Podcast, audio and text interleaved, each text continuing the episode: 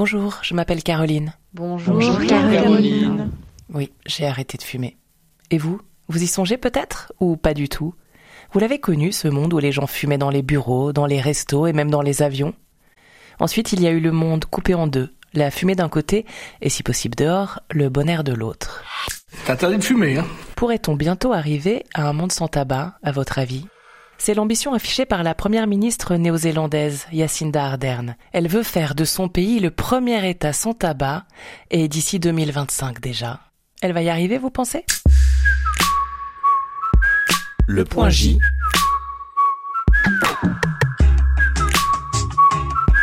Honnêtement, moi je doute. Mais Karine Galopel-Morvan, spécialiste des politiques de lutte contre le tabac, est bien moins sceptique que moi. Vous allez voir. Bonjour. Bonjour. Vous y croyez alors? C'est réaliste, oui, parce qu'ils sont à des niveaux de pourcentage de fumeurs, euh, on parle de prévalence hein, tabagique, euh, extrêmement faible en comparaison avec des pays comme la France ou la Suisse. On est à peu près à 30%. Donc, étant donné qu'ils sont à environ 12% euh, de fumeurs, il est possible pour eux d'envisager un jour un monde sans tabac. Il y a des pays au-delà de la Nouvelle-Zélande hein, qui envisagent également de passer euh, dans un monde sans tabac. Il y a l'Australie qui est à peu près dans le niveau de, la Nouvelle-Zélande avec euh, environ 12% de fumeurs. Il y a des pays également en Europe, notamment dans le nord de l'Europe comme la Finlande ou la Norvège. En général, ces pays sont tous à moins de 15% de fumeurs. Euh, ce qui peut permettre de réfléchir à un pays où ce sera absolument plus la norme. Cette stratégie repose sur plusieurs mesures dont l'une consiste à interdire aux jeunes nés après 2004 de fumer. Le mot est lâché, prohibition. aux États-Unis, avec l'alcool, ça n'avait pas franchement fonctionné. Les bars clandestins et le trafic avaient fleuri. Ça pourrait être efficace pour le tabac? Alors, je pense que c'est compliqué de comparer avec l'alcool et, en lien avec ce que je vous disais tout de suite, hein, puisqu'on est à des niveaux de pourcentage de, fumeurs extrêmement faibles, ce qui n'était pas du tout le cas euh, du contexte de la prohibition aux États-Unis, euh, où on avait un pourcentage de consommateurs d'alcool élevé. Alors l'interdiction, ça fonctionne, euh, oui. Alors ça dépend dans quel contexte et de quoi on accompagne cette interdiction. Donc pour revenir sur la Nouvelle-Zélande, en fait l'interdiction d'acheter pour ceux qui sont nés après 2004 s'accompagne d'une restriction de l'accès déjà aux, produits du tabac. C'est-à-dire que l'idée de la Nouvelle-Zélande, c'est de réduire le nombre de points de vente de magasins où on peut acheter euh, du tabac, en particulier euh, proche des écoles, des collèges, des lycées.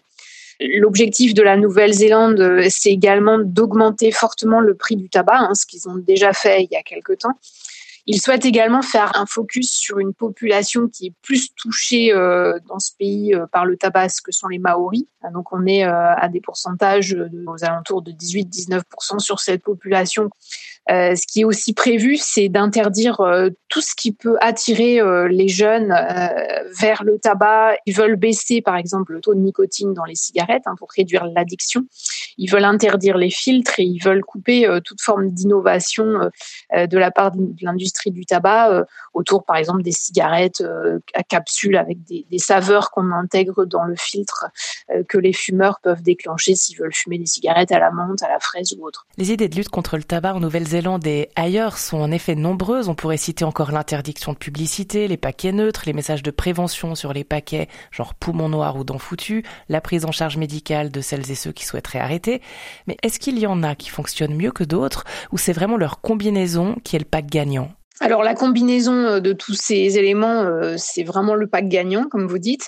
Toutes les mesures là dont vous parlez et dont j'ai parlé tout à l'heure par rapport à la Nouvelle-Zélande sont des mesures qui ont montré euh, que si elles étaient mises en place, ça pouvait réduire le pourcentage de fumeurs dans un pays. Alors parmi les deux mesures piliers, je dirais, il y a vraiment l'augmentation forte et régulière des prix, notamment sur les populations jeunes, hein, parce que c'est un, un, outil clé pour réduire l'entrée dans le tabagisme. L'autre mesure phare, c'est de vraiment augmenter le nombre de lieux sans tabac. Parce que le tabagisme, c'est une histoire de normes. Et plus on voit des gens fumer partout, et plus on a l'impression que c'est un produit banal. Donc la clé aussi, hein, c'est vraiment de, changer la norme et ça passe par une réduction de la présence du tabac et de tous les produits associés, hein, donc les briquets, euh, etc. Et augmenter le nombre de lieux sans tabac, dans les voitures, hein, interdire de fumer dans les voitures en présence d'enfants, interdire de fumer dans les parcs, sur les plages, dans les universités. je vous parle au niveau des extérieurs, là, bien sûr. Évidemment, à l'intérieur, c'est terminé en Nouvelle-Zélande, ça fait longtemps qu'on fume plus à l'intérieur, mais là, je vous parle vraiment du tabagisme à l'extérieur, dans des lieux en particulier qui sont fréquentés par les mineurs. Non, merci, je ne fume pas. Je n'arrive pas à aimer cela. Quel dommage pour ton fumer des temps. Surtout le au travail. Hum, je sais, j'enrage. Ne pas fumer me tue. Je vais réessayer, je le promets. Vous aurez reconnu peut-être OSS 117. L'espion promet d'essayer de s'y mettre. Pour la tabacologue Milena Fricard, qui nous rejoindra dans un moment, le plus efficace, c'est vraiment de dissuader les jeunes de commencer. Et ce message de prévention doit s'adresser déjà aux enfants. Oui, bah évidemment. Alors on, est très clairement sur une épidémie euh, qui touche les plus jeunes. Hein. Les gens commencent rarement à fumer euh, après 20-25 euh, ans. Donc effectivement, il est important d'empêcher les jeunes de rentrer dans le tabagisme. Et c'est la raison pour laquelle je vous parlais des prix, parce qu'évidemment les jeunes sont très très sensibles au budget. En Australie, on est à près à 20 euros le paquet de cigarettes, et puis également du changement de la norme. Il faut vraiment retirer de l'esprit des jeunes que pour devenir adulte et pour faire comme les adultes, il est évident qu'il faut fumer. En même temps, est-ce que la diabolisation de la cigarette ne peut pas la rendre encore plus attrayante pour des jeunes et des adolescents euh, qui seraient en mode un peu rebelle? Bah écoutez, il y a beaucoup de pays qui ont euh, dénormalisé euh, ce produit et on arrive à des pourcentages de fumeurs très faibles, hein, puisque que ce soit la Nouvelle-Zélande ou l'Australie, qui sont parmi les pays les plus efficaces en termes de prévention tabagique, hein, on est aux alentours de 5% de jeunes fumeurs. Alors, c'est sûr, tant que ce produit sera en vente, on n'arrêtera jamais euh, à 100% euh, les gens de fumer, c'est très clair. Mais si vous comparez avec euh, des pays comme la France, où sur du 18-25, on doit être à peu près à 40-45% de fumeurs, versus des pays où donc la dénormalisation est en marche depuis bien plus longtemps qu'en France, on arrive à baisser très clairement le, le pourcentage de fumeurs. Après, diaboliser le produit, je pense que c'est important aussi d'avoir en tête quelque chose. C'est quand même un produit qui tue un consommateur sur deux. Si aujourd'hui les entreprises du tabac arrivaient euh, dans nos pays et proposaient euh, pour une mise en vente euh, ce produit, il est évident que toutes les agences sanitaires et de contrôle des produits l'interdiraient absolument étant donné son niveau de dangerosité. Mais en même temps, les fumeurs savent qu'ils nuisent à leur santé, qu'ils prennent un risque, mais ils continuent pourtant à fumer. Oui et non. C'est sûr qu'il y a une un pourcentage de la population qui, même s'il le sait, euh, ne va pas forcément arrêter. Et c'est normal puisque le tabac, c'est une addiction. On est dans un, dans un phénomène de drogue. Mais malgré tout, hein, depuis les années 70 euh, où les gouvernements ont commencé à faire des campagnes euh, sur les risques, il y a eu une baisse très forte de la prévalence tabagique. On est passé à peu près de 60-70% de fumeurs à aujourd'hui 25-30% selon les pays européens. Les États taxent le tabac, les cigarettiers qui sont très présents en Suisse gagnent beaucoup d'argent, fournissent des emplois, ils constituent des lobbies. Alors est-ce réaliste d'imaginer vraiment un monde sans tabac? J'ai l'impression qu'il faudrait une sacrée volonté politique. Ça va dépendre beaucoup des pays. Encore une fois, on parlait de la Nouvelle-Zélande, l'Australie. Voilà, ce sont clairement des pays qui se sont très fortement engagés alors sur la Suisse, on ne peut pas dire que c'est euh, comme la France, hein, un pays euh, très en avance par rapport au tabagisme. Je crois que ce qui bloque beaucoup euh, l'avancée des politiques efficaces de lutte contre le tabac en Suisse, bah, c'est la présence très forte de l'industrie du tabac. Vous avez chez vous les plus gros industriels du tabac du monde qui ont forcément des impacts au niveau de l'économie et qui font évidemment du lobbying en Suisse comme ailleurs pour empêcher le développement des politiques de prévention les plus efficaces. Ça a créé forcément un lien entre les politiques, les élus et puis l'industrie du tabac au détriment de la santé publique.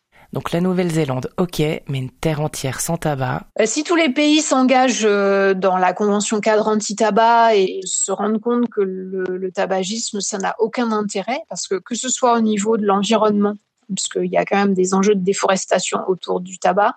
Sécher le, tabac, en fait, on, va brûler énormément euh, de forêts. Le tabac va accroître la pauvreté dans les pays comme l'Afrique ou l'Asie ou autres puisque vous avez des gens qui vont se priver de manger pour acheter leur nicotine. Euh, le tabac entraîne bien sûr des conséquences sanitaires que les gens connaissent. Enfin, on est sur un coût social extrêmement élevé. Hein. Donc on peut imaginer, et il y en a de plus en plus, des pays qui vont s'engager fortement dans la prévention tabagique dans les années futures C'est pour ça que l'industrie du tabac est, est très agressive ces dernières années. Cigarette? Merci.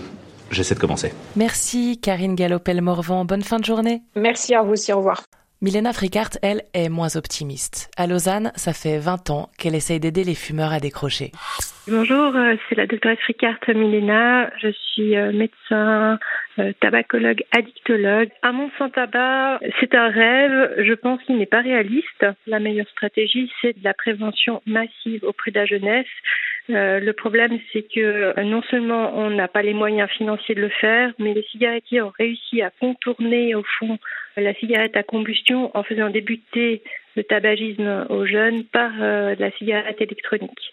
Et malheureusement, on a un gouvernement qui ne suit absolument pas du tout les milieux de la prévention. Il faut savoir que depuis 2000, on a pas d'infléchissement du taux de fumeurs dans la population générale et surtout euh, bah, le taux parmi les jeunes a augmenté. Le meilleur moyen pour euh, ne pas devoir arrêter de fumer parce que c'est extrêmement difficile, ça tombe un peu sous l'évidence, c'est ne pas commencer. La nicotine est la substance la plus addictogène, bien supérieure à la coke, l'héroïne, l'alcool, le crack, les, les amphètes, le LSD, enfin tout ce que vous pouvez imaginer. Et c'est vrai que la prévention auprès des tout petits euh, devrait être probablement plus intensive vers 12 ans.